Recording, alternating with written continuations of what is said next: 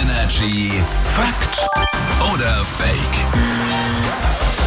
Na, dann spielen wir wieder mit Patrick aus den News. Guten Morgen. Guten Morgen. So, jetzt gibt's eine Aussage, ihr könnt mitspielen. Äh, wir überlegen, ob seine Aussage Fakt oder Fake ist. Rote Lebensmittel schmecken besser.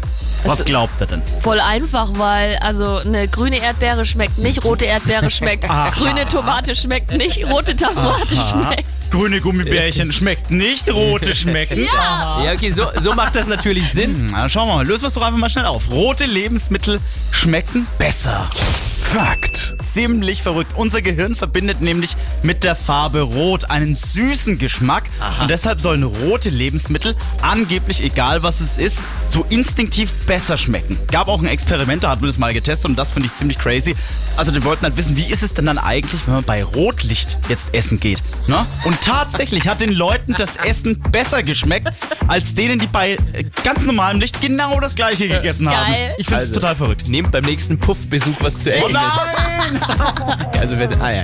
So, hier ist Energy. Morgen. Morgen.